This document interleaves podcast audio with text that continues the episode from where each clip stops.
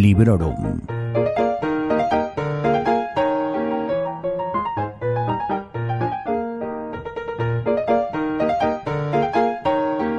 Hola, soy Vanessa y os doy la bienvenida a Librorum, el podcast en el que hablo sobre los libros que voy leyendo y sobre otras cuestiones, siempre sin spoilers.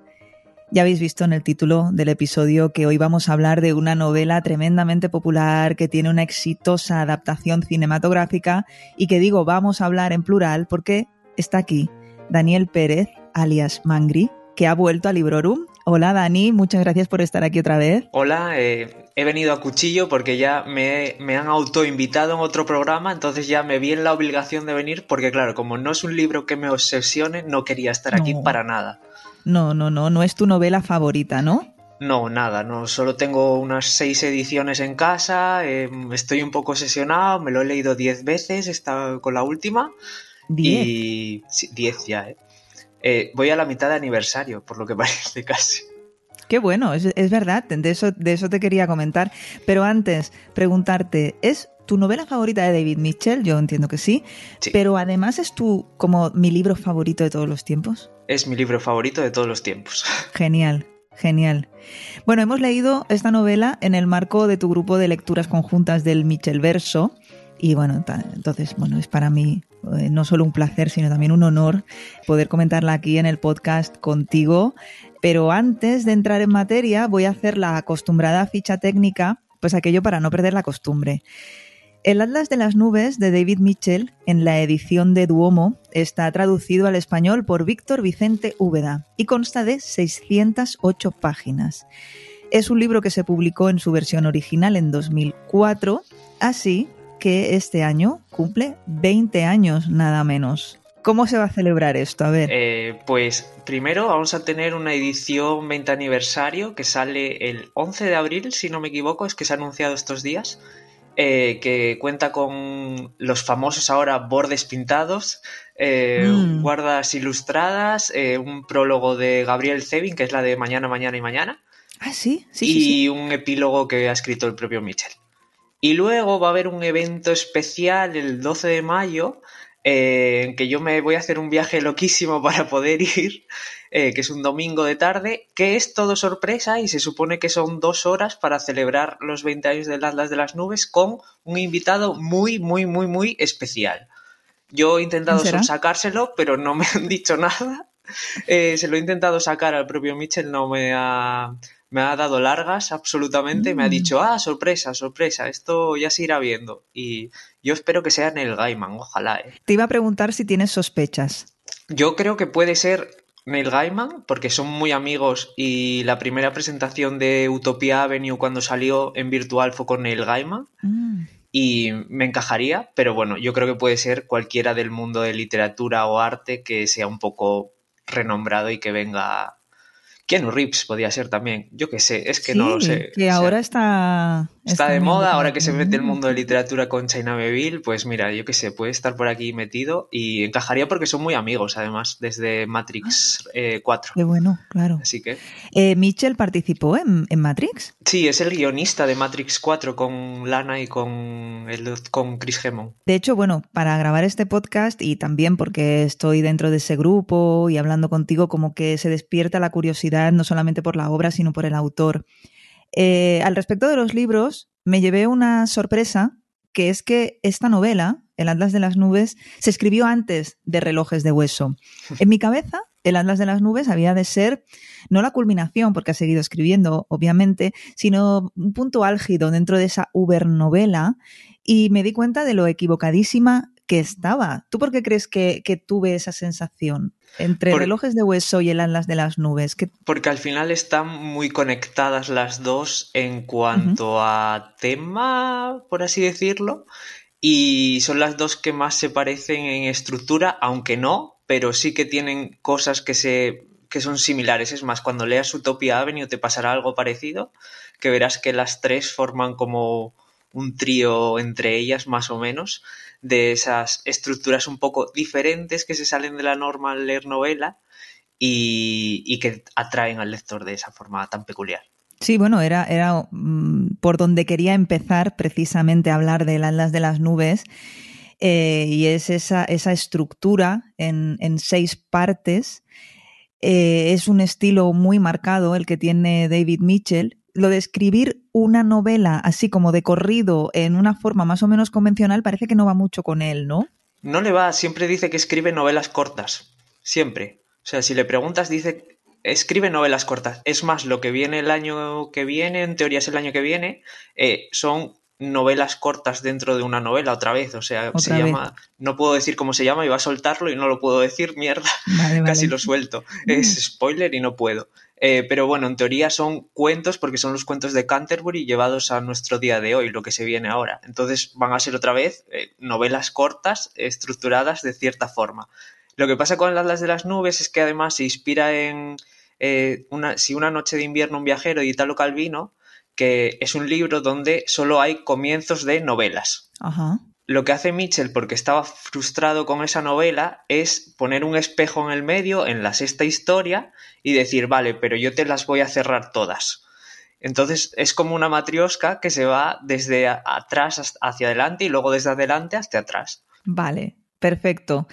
Eso es un tema, el, tema del último fragmento, de la última historia, de la que sirve, como tú dices, de espejo, a la que yo no sabía muy bien cómo ponerle nombre y tenía aquí notas diciendo, bueno, a ver si Dani eh, lo puede explicar mejor a la gente que nos esté escuchando y que todavía no haya leído el Atlas de las Nubes, porque hemos dicho que son seis partes tú avanzas en orden cronológico, ahora iremos hablando de cada una de ellas dentro de lo que se pueda sin spoilers, ¿no? Pero sí que es verdad que una vez que llegas a la sexta, es como que rebotas y vas retrocediendo en orden inverso. Inverso al tiempo, sí. Es como si pones un espejo en el medio. Vale, vale, vale. De la cronología y vuelves hacia atrás, porque ves tu reflejo hacia atrás otra vez. ¿Ves? Lo, de, lo del espejo me, ayuda mucho a, a decir. A pues visualizarlo, ¿verdad? Así se explica mejor y creo que todo el mundo lo, lo va a entender muchísimo mejor. Es una cosa curiosa y causó tanta sensación en su momento y controversia que el, fue el libro más devuelto de Amazon en su momento. ¿En serio? Y tuvieron que poner una nota en Amazon de que el libro estaba correcto así, porque si te das cuenta, bueno, eh, sin ser spoiler, la primera historia acaba en el medio de una frase. Cierto. Directamente. Luego sabemos. Y la gente pensaba que estaba mal, porque claro, la siguiente, lo siguiente empezaba en otro sitio, era otro formato, eh, ¿qué es esto? Y devolvían el libro diciendo que estaba mal impreso y no, hubo que poner una nota de que estaba correcto. Mira, en una sesión del Club de Lectura de Ciencia Ficción que, estamos haciendo aquí en, Sardañola, en la librería Éfora, justo Jonai, de la librería, comentó precisamente lo poco pacientes que somos algunos lectores, ¿no? Y aquí tienes una muestra, porque si te esperas a la siguiente parte, a la segunda parte, enseguida vas a descubrir por qué esa historia quedó a medias, ¿no? Te lo explica. Te lo explica directamente, o sea, es que tienes la, la, causa ahí de por qué tú solo has leído media historia pero somos impacientes. Yo me estoy leyendo ahora La casa al final de Needless Street de Catriona Ward. ¿La has leído tú? Sí, claro. Yo el problema que he tenido con esa novela, por ejemplo, es que supe demasiadas cosas antes de leerla, entonces ya sabía dónde ah. iba. Pues mira, en el estado que yo me encuentro ahora, te diría que eso es una suerte. Porque yo estoy tan perdida y todo el rato detectando cosas inconexas que no tienen ningún sentido. Diga, a ver, por favor, estoy empezando a tener unas teorías muy locas de él es la gata. Rollos así teorías. como teorías loquísimas. Y, bueno, pues eso, em, El Atlas de las Nubes, igual que La Casa al final de Needless Street y que muchas otras novelas, nos van a pedir un poquito de paciencia, ¿no? Ah, te quiero preguntar, porque me apetece mucho ponerme con Utopia Avenue. Y quería preguntarte si también es así, de historias cortas. Eh, pues una novela de corrido es una novela de corrido, pero no, es que es un poco complicado de explicar otra vez. Es como un boomerang cada capítulo. Em, oh. La cosa es de que tú vas siguiendo la formación de un grupo musical de los años 70, que un avispado manager eh, encuentra por ahí, por diversos suburbios de Londres.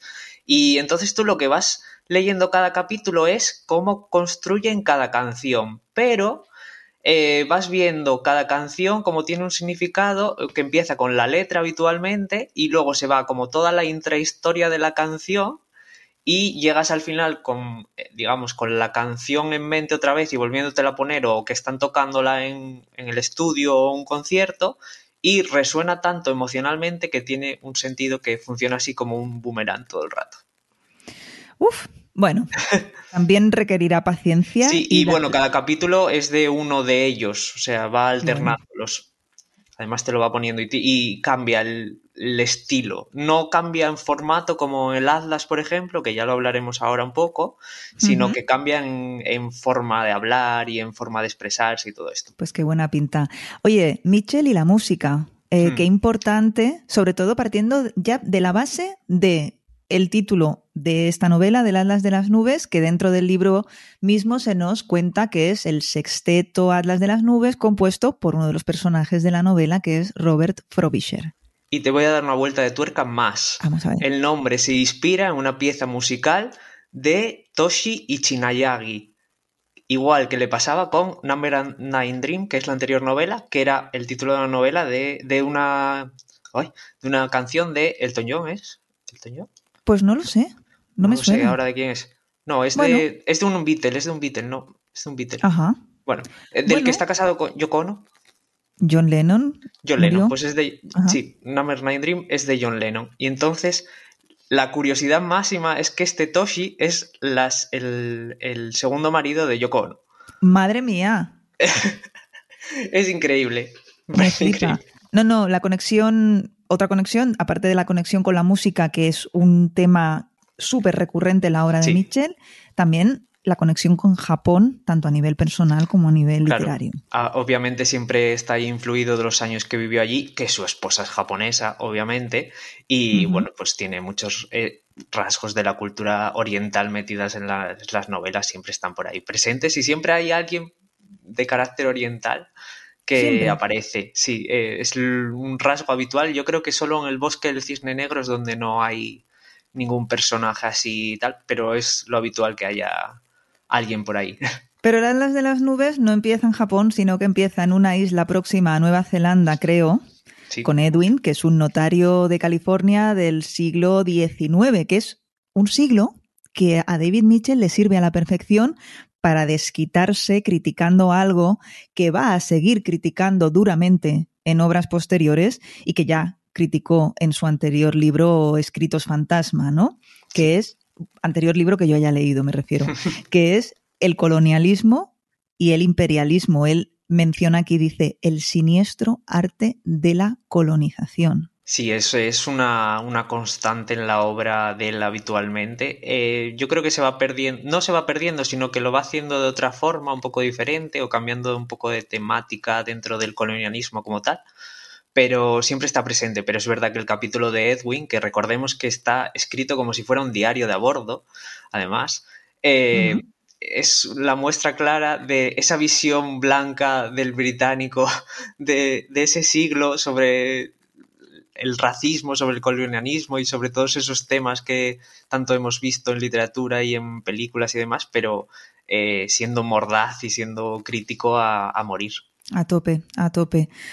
¿Qué destacamos de la historia de Edwin? Es un diario de a bordo, ya lo hemos dicho, queda interrumpido la narración y vemos, eh, bueno, pues una aventura típica de aventureros que se embarcaban en esos viajes tan largos de, de la época. No sé si hay aquí algo más a destacar o prefieres que pasemos directamente a los años. Yo pasaría al siguiente por no hacer spoilers de cosas, porque si no eh, sería peligroso. Sería es un terreno pantanoso poder eh, hablar algo más. Pero diré que tiene la frase más emblemática de toda la novela y la más conocida, que es la de que es un océano sin un millón de gotas. Ah, qué buena la que cierra el libro y es la frase más conocida, además de, de las de las nubes, es la que se menciona siempre porque me parece súper potente, siempre me lo ha parecido. Sin duda, hay varias citas que he marcado para comentar contigo porque de eso también va bien servido David Mitchell, que suelta unas frases maravillosas. Como en persona, es igual, en persona te, puedes poner a apuntar unas cuantas de las que dice. Ya te digo. No, yo lo vi eh, de pasada. Nos saludó muy educadamente, pero no, no, tuve la oportunidad de, hablar con él. Tampoco lo conocía tanto. Me parece que cuando fuimos al Celsius, no sé si me acababa de leer relojes de hueso o si estaba en ello. Creo que estabas en ello, me suena, o que estabas como acabando. No, me, suena que estabas como cerca de, de, Todavía no estaba tan dentro, ¿no? De, la obra y, de, y del personaje de, bueno, de la persona, pobre del personaje. que también ha de ser un buen personaje. Es un poco personaje en sí mismo, pero es eh, maravilloso. Es una persona además adorable y ya verás cuando vuelva que va a ser cercanísimo todos los genios y los artistas ya tienen eso de tener que ser un poquito diferentes. Hmm. Bueno, la siguiente historia nos lleva a Bélgica a principios de los años 30 del siglo XX y aquí ya como conocemos a esta persona que he mencionado antes, al músico Robert Frobisher, que es un joven vividor del que conocemos eh, de manera epistolar a través de las cartas que le escribe a su amigo Rufus Sixsmith, que está en Inglaterra. A mí el formato epistolar en general me encanta. Así que es normal, creo yo, que las dos partes de Frobisher me hayan gustado tanto, no solo porque son muy bonitas y porque tienen un peso de trama muy importante, son historias que podrían funcionar perfectamente como novela independiente, sino también por el formato. No sé si, si a ti es, una de las partes que más te gustan también. Es, era, era una de mis partes favoritas en el pasado, digamos, la, de las que más me gustaba la primera vez o la segunda vez que lo leí. Eh, porque está escrito emocionalmente, es profundísimo, eh, mm. es súper duro de leer además en ciertos momentos y eh, luego se ha ido perdiendo por otras cosas en el tiempo, he ido bajándolo en mi escala porque la he ido cambiando y cambia cada vez casi prácticamente, salvo el primero que creo que es el único que no muevo, el segundo y el tercero siempre los ando moviendo, pero bueno, Frobisher está el tercero, ¿eh? siempre. Claro, tú tienes tu propio ranking después de haber leído el libro tantas veces. Obviamente, obviamente. y bueno, Frobisher siempre me parece súper especial y es un personaje, sobre todo lo que hace, que es el sexteto del Atlas de las Nubes, que es la parte más importante aquí. Eh, es una pieza que va a salir recurrente muchas veces en las novelas. Y, bueno, me parece siempre súper importante. Aparte de que es la cadena para continuar eh, con la siguiente historia. Total, totalmente. La conexión entre primera y segunda parte no es tan potente. Yo creo que esto no es spoiler, ¿no? Es La historia de Edwin aparece en formato de libro en, en esta parte de los años 30, pero como decíamos antes, está incompleta y se nos cuenta oye, está incompleta por esto. Da igual, tampoco entraremos en demasiados detalles. Pero sí que es cierto que la conexión entre esta parte de los años 30 y la siguiente que leeremos, que está ambientada ya por 1975, es así que es muy potente porque además hay un personaje que se repite, que aparece en, las, en las dos partes. Eso es. Antes de pasar a la, tercera historia, hay una frase en una cita en, en, la segunda parte, dice eso de un libro leído a medias. Es una historia una historia sin acabar. Es una aventura amorosa. Una aventura amorosa incompleta, eso. Es, es, una frase muy bonita de estas que, hmm. que tanto nos gusta marcar de, de, David Mitchell también y además en la película se respeta al 100%, que hay que decir que la adaptación es muy fiel, ya hablaremos después si quieres también. Sí, un poquito podemos hablar. De la, de la peli. Eh, no sé si hay más curiosidades que podamos contar hay una curiosidad que em, existen de verdad eh, Frobisher y Aris, pero no con esos nombres, sino que ah. se llama eh, Frederick Delius y el amanuense es Eric Fenby y tuvieron una historia bastante parecida a ellos dos, que no hablaremos la historia que es, porque además tiene su jugo, pero fueron inspirados en estos dos compositores. Qué bueno, qué bueno. Entonces avanzamos y nos vamos a los años 70 del siglo XX, obviamente. Y conocemos a Luisa Rey, que es una periodista que investiga un caso que vemos que está muy relacionado con ese personaje de la anterior parte, Rufus Sixsmith, al que solo conocemos como amigo de Robert y como destinatario de sus cartas, ¿no? Eh, aquí, como digo, la conexión es, evidente y es inevitable, ¿no? Sí, es inevitable. Además, lo fascinante es que en la anterior novela conocemos a Rufus, pero no lo conocemos. Solo eh, eh, sabemos que es el que recibe cartas y mm. que le dice querido Sismith y ya, poco más. O sea, no, le no sabemos nada más. Y cuando ves en lo que está metido Sismith y demás, dices tú, ostras, eh, vale, vaya vida más complicada que llevaban estos dos. qué difícil. Y pasamos además la historia de Luisa, que es un policíaco de investigación, básicamente, que es totalmente diferente a todo lo anterior. Y ese personaje central que es Luisa, que es mm, ídola maravillosa y que gracias a Dios aparecen más libros de Mitchell, eh, por mm. suerte. Y em, me parece mm, la mejor historia narrada dentro de todo el Atlas, la que más puede enganchar, yo creo. Totalmente, sí. Hmm. Y la que funciona mejor para darte cuenta de ciertas cosas cuando sabes cosas del relojes de hueso. Pero eso ya es más complicado de ver sin spoilers. Pues con conexión con relojes de hueso. Sí. Y el, la parte de Luisa Rey. Sí. Y no lo puedes decir sin spoiler. No lo puedo decir sin spoilers, te lo digo luego sin micro. O luego me lo vas a tener que decir porque me has dejado eh, alucinada. ¿Esto lo comentaste en el Discord del grupo? Sí, está puesto. Sí, está, ¿Está puesto. Pues lo repasaré. Seguramente lo leí y se me habrá olvidado. Vale, pues lo voy a mirar, por supuesto que sí. Hay otro apellido que aparece en la primera parte, en la del siglo XIX, que es Sykes, que es otro apellido que también es otro habitual por ahí, que nos puede sonar de una tal Holly, igual. Sí, sí. familiar o algo, no se sabe. Es fácil que se te pueda pasar por alto a no ser que te hayas leído el libro diez veces, ¿no? Que no es lo habitual. no es lo habitual. no. No suele pasar. Pero lo que sí que diríamos de esta parte, creo yo, es que aquí Mitchell vuelve a o sigue mostrándose muy crítico con algunos temas sociales, políticos, económicos, incluso ya aquí ambientales, ¿no? Sí. Eh, incluso con los medios de comunicación, ¿no? Hay una cita aquí que me gustó que dice los medios son el campo de batalla donde las democracias libran sus guerras civiles. Sí, eh, a ver, siempre ha sido eh, muy... Ah, la siguiente parte que vamos a comentar también va muy enfocada a medios de comunicación por ejemplo. Eh, pero sí que esta parte se mete más con corporativismo, con eh, previsiones de medio ambiente que veremos más adelante, que también sigue tocando. Relojes también va mucho por este tema. Sí. Eh, pero al final es sobre todo sobre la naturaleza humana, que no cambia. Básicamente, siempre va sobre eso. Y cada una de las historias del Atlas están inspiradas en, en eso, que la naturaleza humana no cambia pese a que el paisaje siga cambiando que por eso se llama las de las nubes, ¿eh? por si no había quedado claro en ningún momento. Siempre ha sido de Atlas, que es fijo, como nuestra naturaleza, y nubes, que son movimiento cambiantes, como nuestro propio paisaje. Qué bueno, qué bueno. Estupendo. Otra crítica buena que hay aquí sobre el poder, dice, es la capacidad de decidir el destino de los demás. Y aquí hay una anécdota que compartí contigo, con la gente del grupo de Discord, no recuerdo, y es lo del Nobel de la Paz a Kissinger. Sí, son las coñas que tiene, Mitchell, de, que tiene Mitchell habitualmente, son coñas. Claro, yo pensaba que esto era mm, ficción, porque no me cabía a mí en la cabeza dentro de mi ignorancia, ¿no? Digo, ¿cómo le han podido dar un Nobel, un Nobel de la Paz a este personaje? Por favor, este ser despreciable.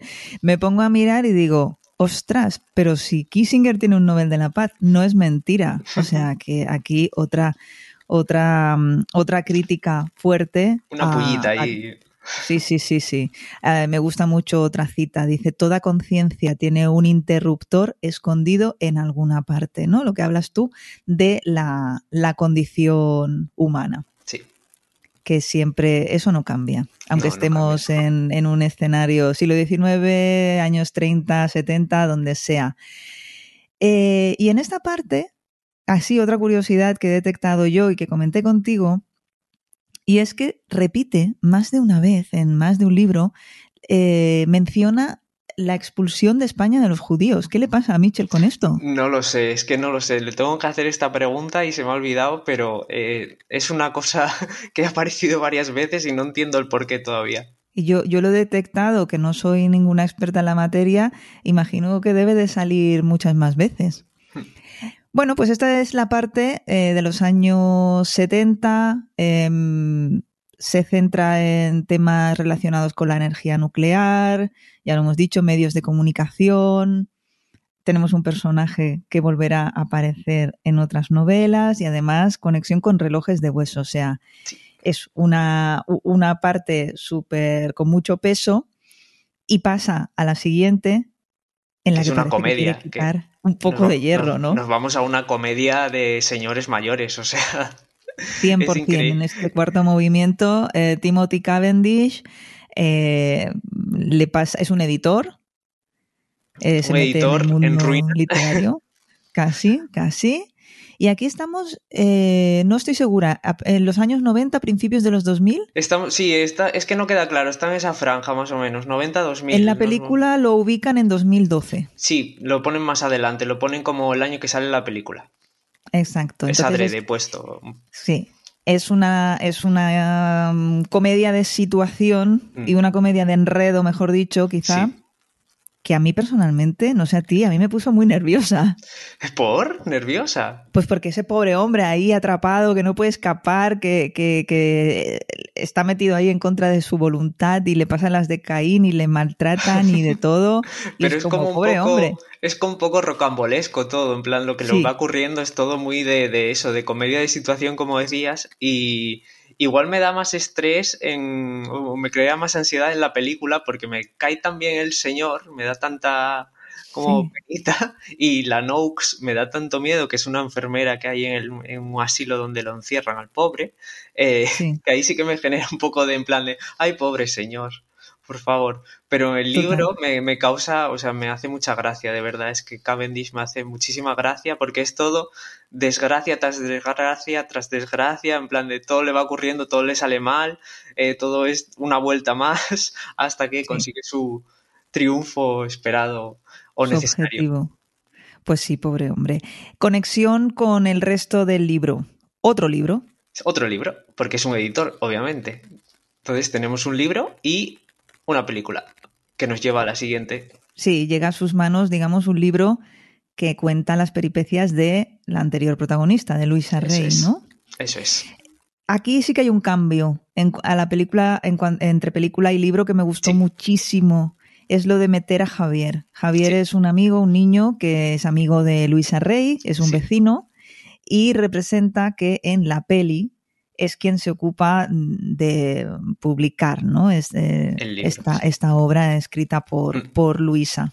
No cuadra en la cronología de Luisa Rey si la miramos en el futuro luego, eso es otro tema. En la película no cuadra que sea Javier.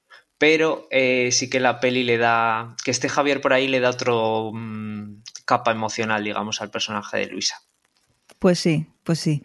¿Alguna cosa más de la, del fragmento de Timothy Cavendish? No, porque es, es eso, es más comedia todo em, y poco más. No más ligero. Sí.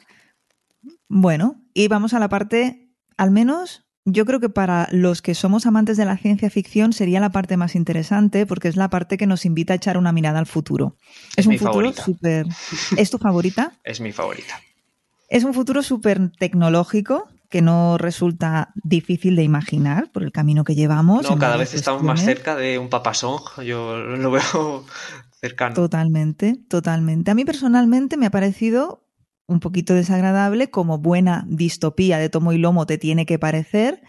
En esta ocasión nos vamos a Corea, así que efectivamente nos vamos hacia, hacia el este y tenemos a una protagonista de nombre Sonmi 451 que eso ya te da a ver que, bueno, es, un personaje peculiar, aunque de entrada la conocemos como camarera. Es la típica historia de despertar de conciencia, de que podemos leer en muchas distopías y mucha ciencia ficción. Eh, al final... Despertar de inteligencia ilegítima, que es un concepto que me maravilló es fascinante. Eh, me da rabia en la peli porque creo que rebaja un poco esta parte porque es muy política y complicada igual de llevar a cabo. A ver, está contado que no lo hemos dicho, esta parte está contada a través de una entrevista que le hacen a ella en el futuro, futuro, tras unos sucesos o hechos que ocurren.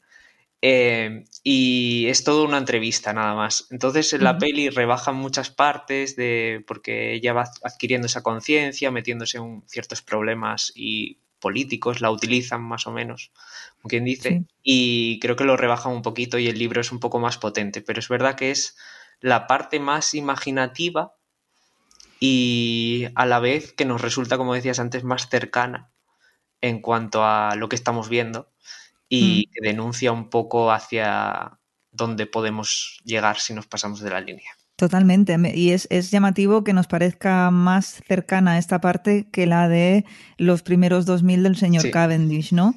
Yo, eh, y no es por echarme yo flores ni decir que yo soy aquí no sé qué, pero sí que es verdad que muchas veces hablando con Carlos de temas así que, que suceden en la vida real, le digo, es que nosotros ya hemos pasado de ser ciudadanos a ser meros consumidores. Lo que importa es lo que compras. Y, con, y el, verdadero poder que tienes tú como ciudadano es donde pones tu dinero. Esos son los grandes gestos o pequeños gestos que tú puedes ir haciendo, ¿no? Y aquí, precisamente, los ciudadanos son consumidores denominados como tales, obligados a gastar al mes una cantidad fija de dólares, según el estrato social que tengan, y que esto, otra cosa que me voló la cabeza junto a lo de la inteligencia ilegítima, el ahorro es un delito. Y dice aquí un delito anticorpocrático. Sí.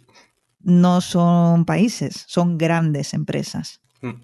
Sí, ya, ya, ha llegado un punto que las grandes empresas han salido a la luz y son las que manejan la política global de todo, crean corporaciones, eh, todo este tipo. Y nos lleva ahí a, a lo que vemos en la siguiente historia, que vemos que no van bien las cosas. Que este sistema es fallido y cae. Y, antes de pasar a la siguiente historia, eh, dos cositas, que sería, lo primero, citas, citas que me gusta a mí plantearte. El poder ilimitado en manos de personas limitadas siempre lleva a la crueldad. Por desgracia, lo estamos viendo en nuestra realidad día a día. Sí, me encanta esta cita, es, que, de las que tengo ahí grabada estamos viendo un genocidio en directo. Sí. Y, estamos viendo, pues eso, eh, el, fruto de mm, conciencias limitadas, vamos a Y lo que, lo que hacen con él, además, es lo más grave. O sea que Mitchell tampoco se ha cortado un pelo. Me gustaría, me gustaría escucharle un día hablar de la situación actual geopolítica, porque seguramente que no debe de dejar títere con cabeza y con razón pero por quitarle un poquito de, peso y de mal rollito a esto, ah, tiene también una frase preciosa que son esas cosas que dices tú, que bien escribe este hombre, ¿no? Mm. Dice, el tiempo es lo que impide que la historia ocurra toda de golpe. El tiempo es la velocidad a la que desaparece el pasado. Qué bien explicado lo que es el paso del tiempo. Totalmente, es que es fascinante esta frase y es que Mitchell habla así en persona. habla así en la vida real. Habla así, de esta forma. O sea, te coge una palabra y igual se queda tres minutos pensando y te suelta una frase como esta y te quedas como, madre de Dios. Mm. es increíble, es eh. increíble. A nivel persona, eh, él, habla así directamente. No es una cosa que digas tú, es un escritor, está ahí eh, en su casa. cuando No, no, es que él es así directamente. habla y expresa así las cosas. Qué maravilla.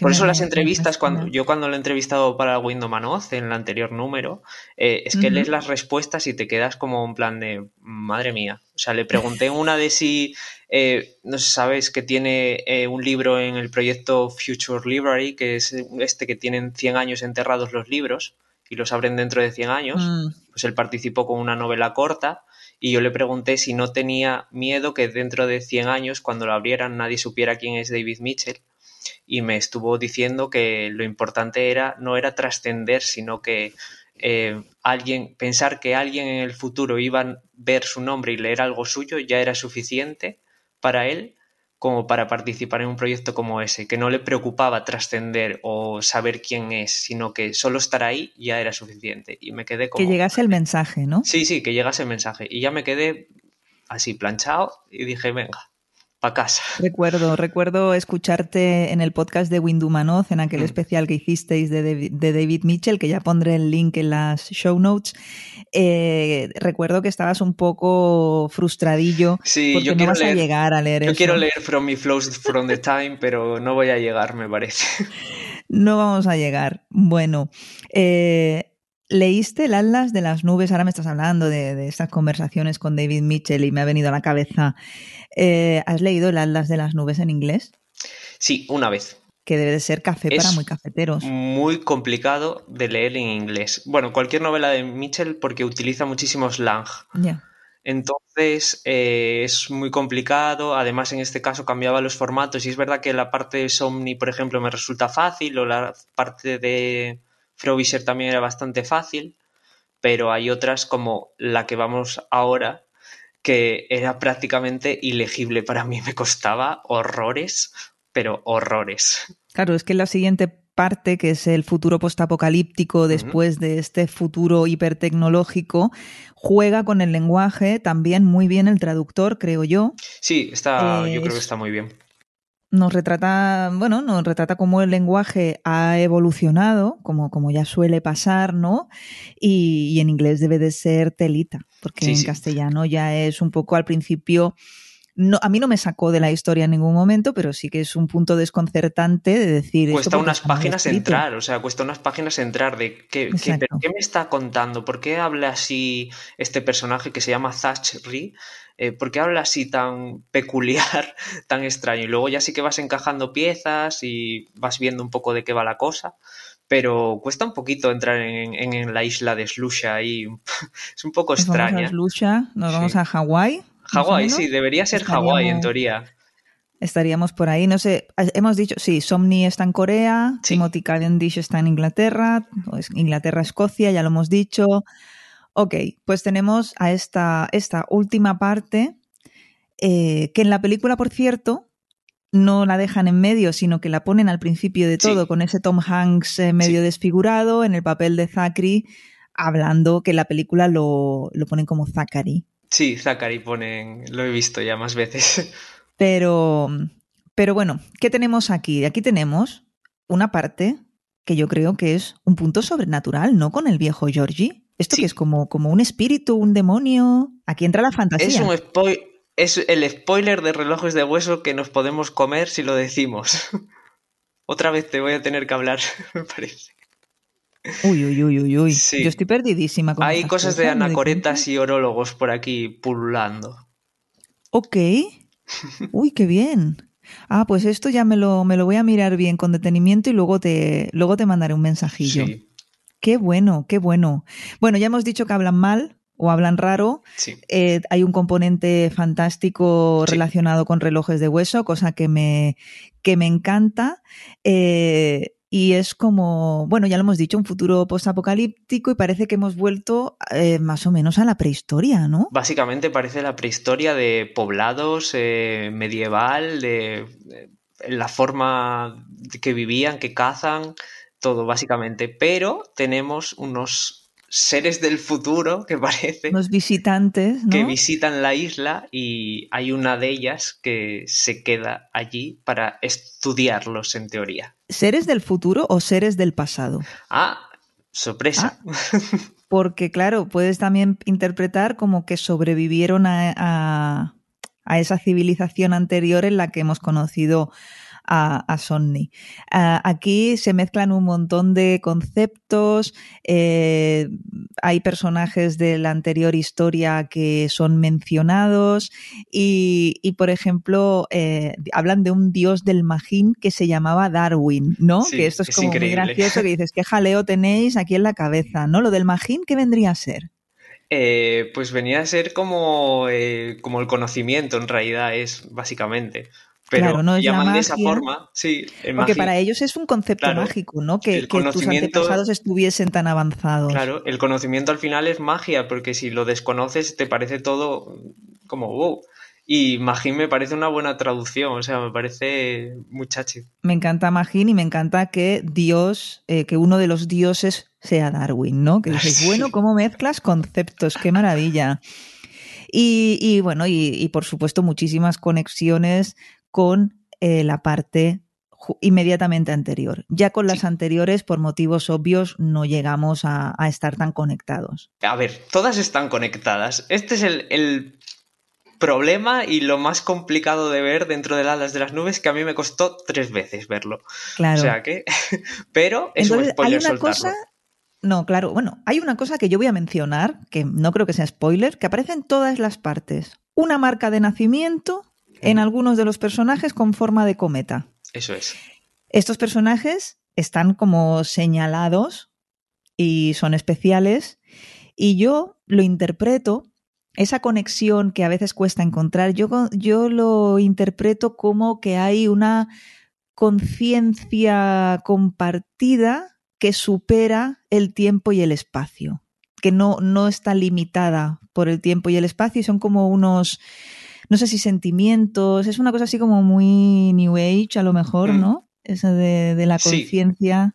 Pero está bien, está bien explicado, o sea, me parece una buena explicación a lo que podría ser sin decir nada más.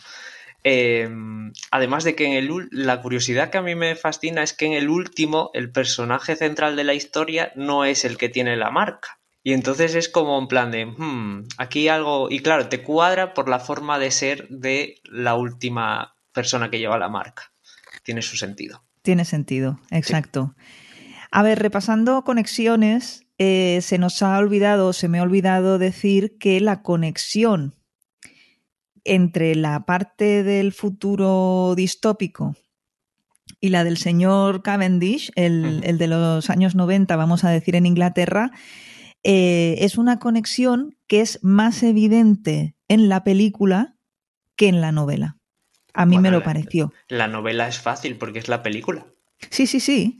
Sí. Te muestra, pero en la, en la peli, en la peli de las de las nubes, es como que cogen esa frase y la hacen como, como un lema. Ah, bueno, sí, sí. Ya, ya, entiendo lo que dices, sí, ya entiendo lo que dices, sí. Es como más, más llamativo. La frase, la, la, la peli además tiene en Somni tiene una frase que me encantaría que estuviera en el libro, que es, mm. eh, sí, em, eh, los límites son una convención. Me encanta esa frase, pero dice limits are conventions y boundaries are conventions. Y me encanta esa frase y es como ojalá estuviera en el libro porque la marcaría súper fuerte. Muy bien. Entonces, bueno, pues estamos en esta parte del, del cruce de Slusha, en, más o menos en Hawái. Y eh, esta es la parte espejo, como has dicho antes que me ha encantado la definición, y entonces ya volvemos atrás y volvemos otra vez a la entrevista con Somni, a, a la parte de Timothy Cavendish y así sucesivamente hasta que volvemos a Edwin en el siglo XIX. Yo creo que hemos cubierto a nivel trama todo lo que podíamos decir sin hacer spoiler, todo el tema conexión y demás. Y ahora me gustaría hablar un poquito de sensación general, ¿no? Más a nivel, ¿qué me ha transmitido el libro? ¿Me ha gustado? ¿No me ha gustado? Tal, a ti te ha encantado. Pero a mí me gustaría que ahora yo te diga un par de cosas de, mi opinión personal y seguramente, o, o, eso espero, ¿no? Me intentes tirármelo por tierra, a ver. a mí me ha parecido una buenísima idea que quizá se alarga demasiado. A mí por momentos se me hizo aburrida la novela. Creo que podría haber sido más, más breve, más concentrada. Em, a ver, en una parte estoy de acuerdo, ¿eh? O sea, hay alguna de las novelas que, sobre todo a mí, por ejemplo, El cruce de Lucia y las de Edwin son las que más me cuestan, tanto la primera vez como las veces que las releo. Pero piensa que sin esas partes tan grandes, o sea, sin ese, em, digamos, conocimiento de esas vidas tan extensas, eh, no tendría sentido que las anteriores estuvieran conectadas. Claro. Claro, no, no, no, todo, todo, todas las partes son necesarias hmm. y las hay para mí mm, más favoritas o menos favoritas, vamos a decirlo así, ¿no? Eh, a mí, por ejemplo, sí, la de Sacri quizá fue la más pesada.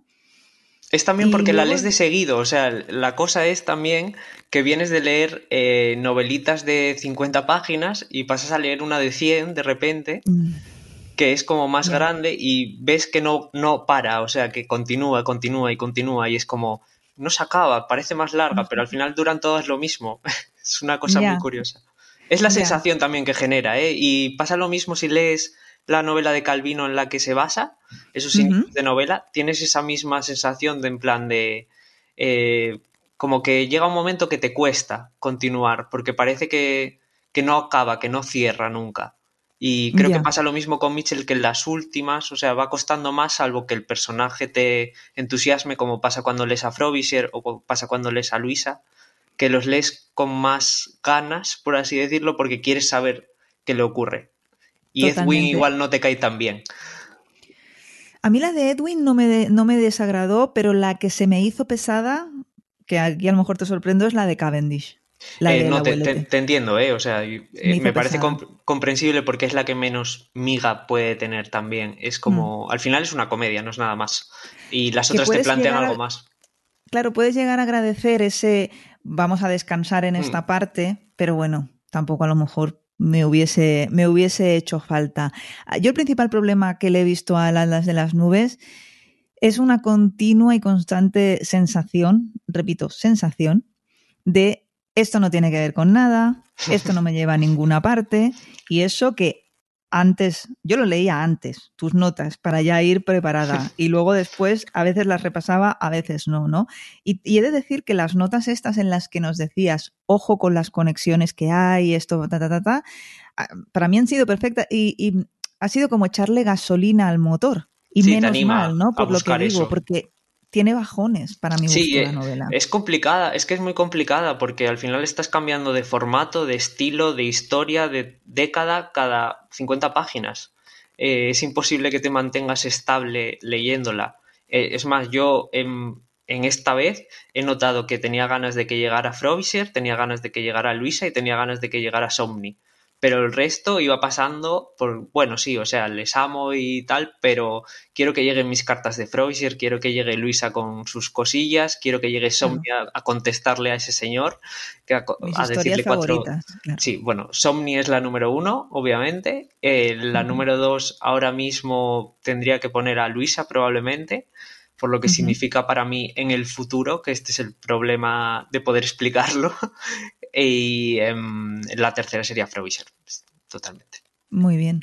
Bueno, eh, habréis intuido, los que nos estéis escuchando, que no hayáis leído el libro, que los personajes son potentísimos, no hay personaje plano, no hay personaje sin importancia, pero eso es una cosa que yo creo que es también marca de la casa, ¿no? Sí, lo, a ver, aquí los seis principales es que te sabes los nombres. O sea, cuando acabas el libro te sabes los nombres con el, en el tiempo, no, no falla.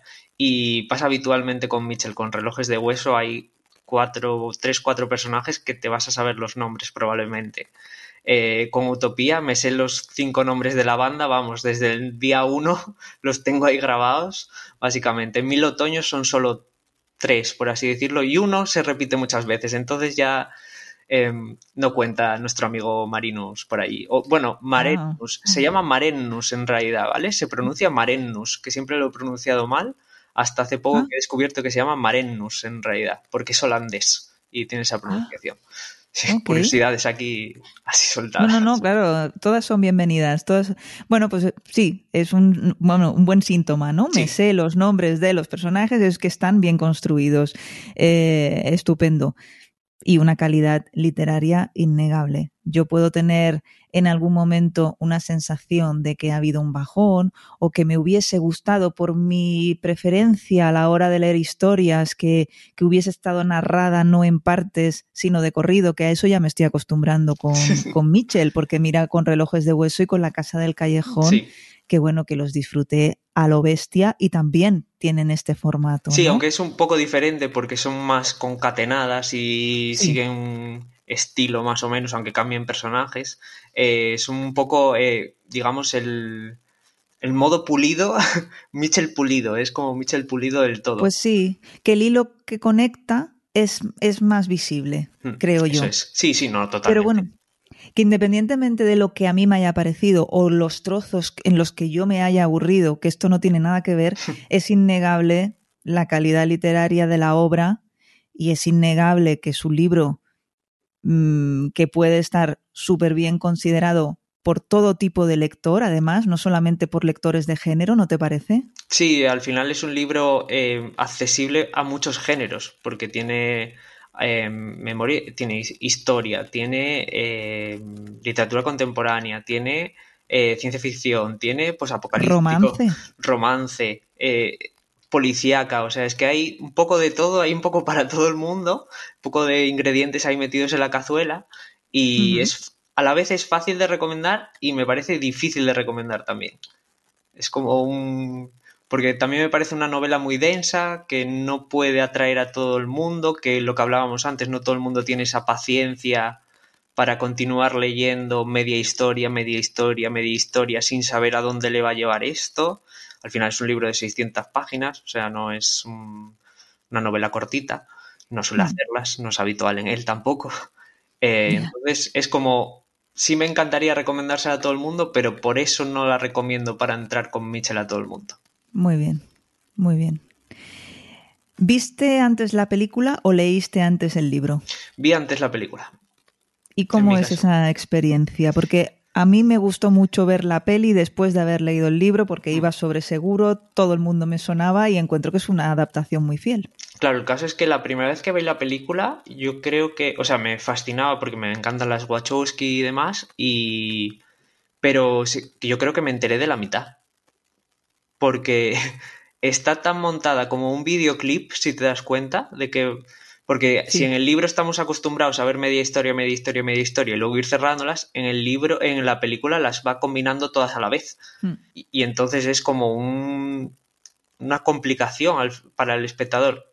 Luego, desde que estás ya puesto y también más años, porque la vi de niño casi prácticamente, o sea, 22 años tenía. O sea, cultura de cine cero, básicamente. Y ya sí que cambió. Y le empecé a ver las cosas cuando desde que leí el libro dije, ah, bueno, vale, o sea, lo que han hecho aquí me parece la mejor adaptación posible para un libro tan complicado de llevar a la pantalla, con sus cuatro o cinco cambios en la historia que hay, porque no hay más, eh, y esa forma que lo hacen, por ejemplo, como decías, arrancando con Zacherry, que me parece una buena elección al final, y cerrar con él también me parece bastante coherente y darle otro tipo de empaque a la historia. Es más, sé que le consultaron a él y estaba bastante de acuerdo en hacerlo así. Y, no sé, me parece una buena peli. O sea, buena adaptación. A ver, yo te digo, eh, bueno, cuando se estrenó la vi, eh, pero no fui al cine.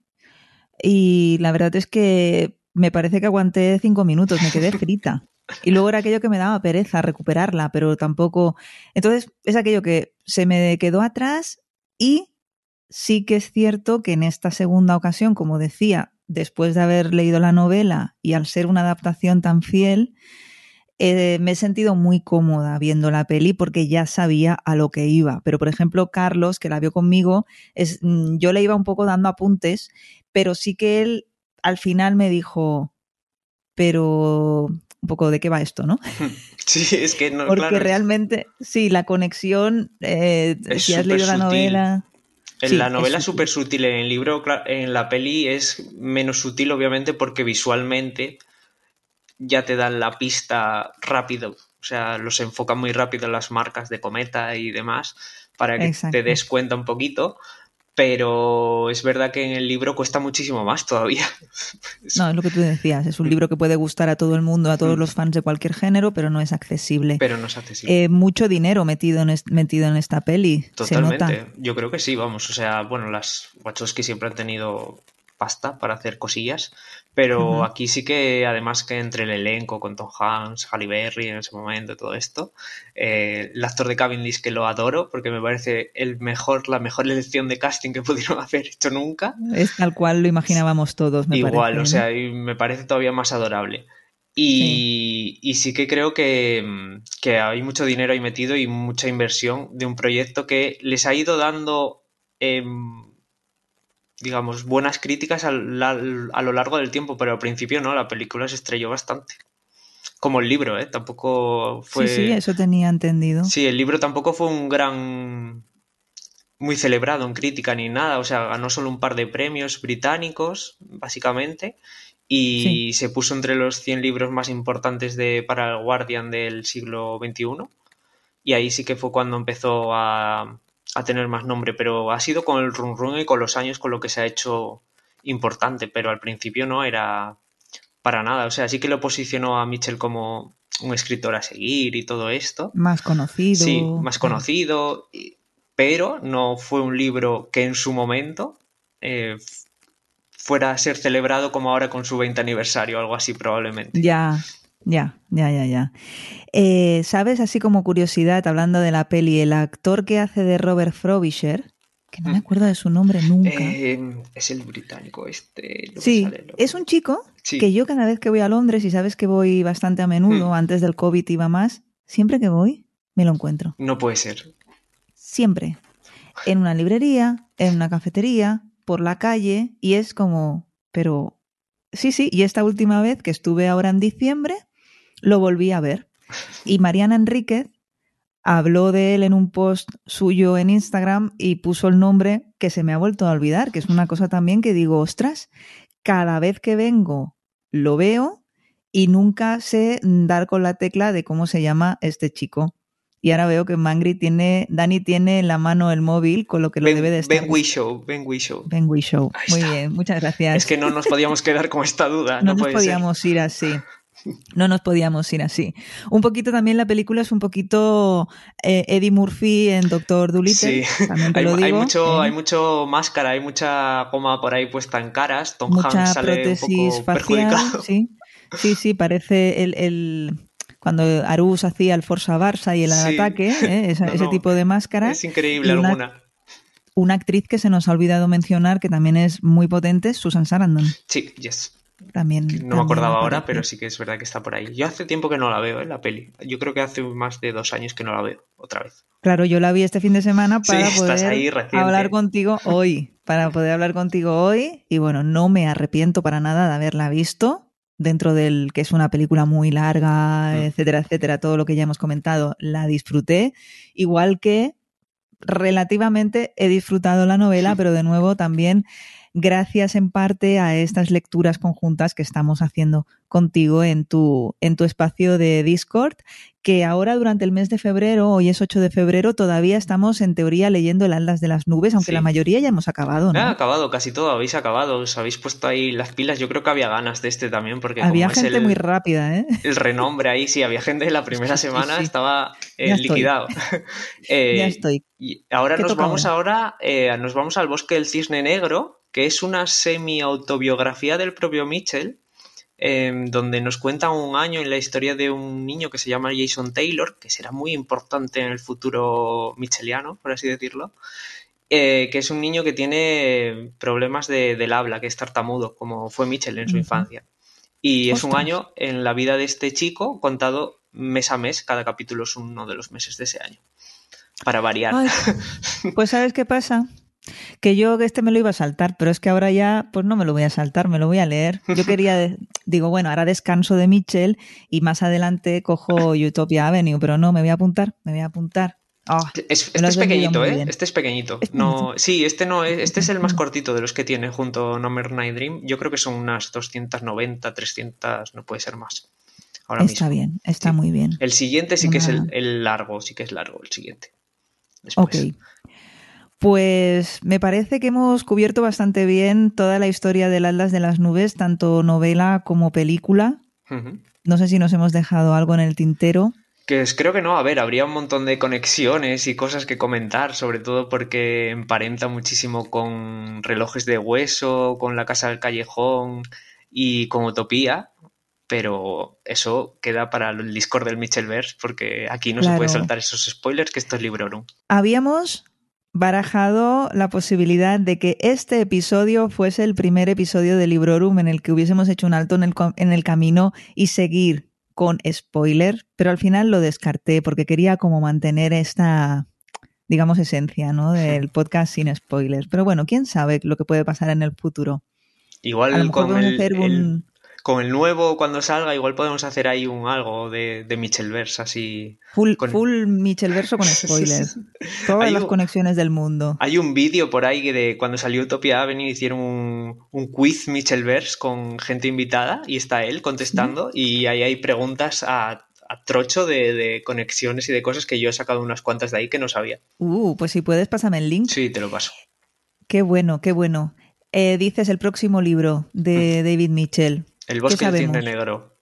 Ah, No, el próximo no libro, en el- dices. ah, el vale. suyo, sí, Eh, lo, que ha, lo que ha contado, porque es que tengo que pensar lo que ha contado y lo que he podido leer porque soy un privilegiado, em, es una reescritura de los cuentos de Canterbury traídos a día de hoy. Es decir, tenemos el cuento de una autista, tenemos el cuento de una chica que va de raves, tenemos el cuento de un ultrarunner, hola soy yo.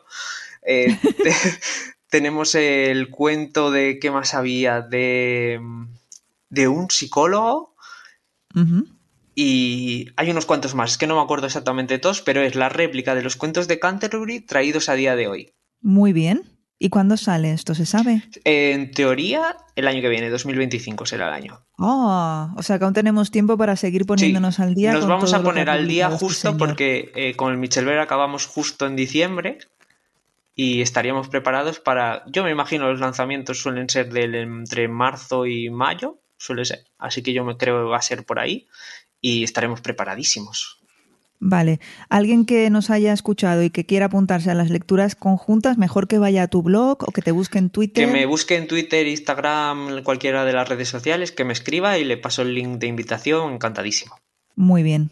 Pondremos igualmente en las show notes el enlace a tus redes y a tu blog, por supuesto, Boy with Letters, que para mí es eh, la fuente de información, aunque a veces te confieso que cuando dices próximas novedades, digo, no, por favor, no quiero saber qué es lo que, porque lo quiero todo, lo quiero todo y entonces no puede ser. No cállese, señor, cállese.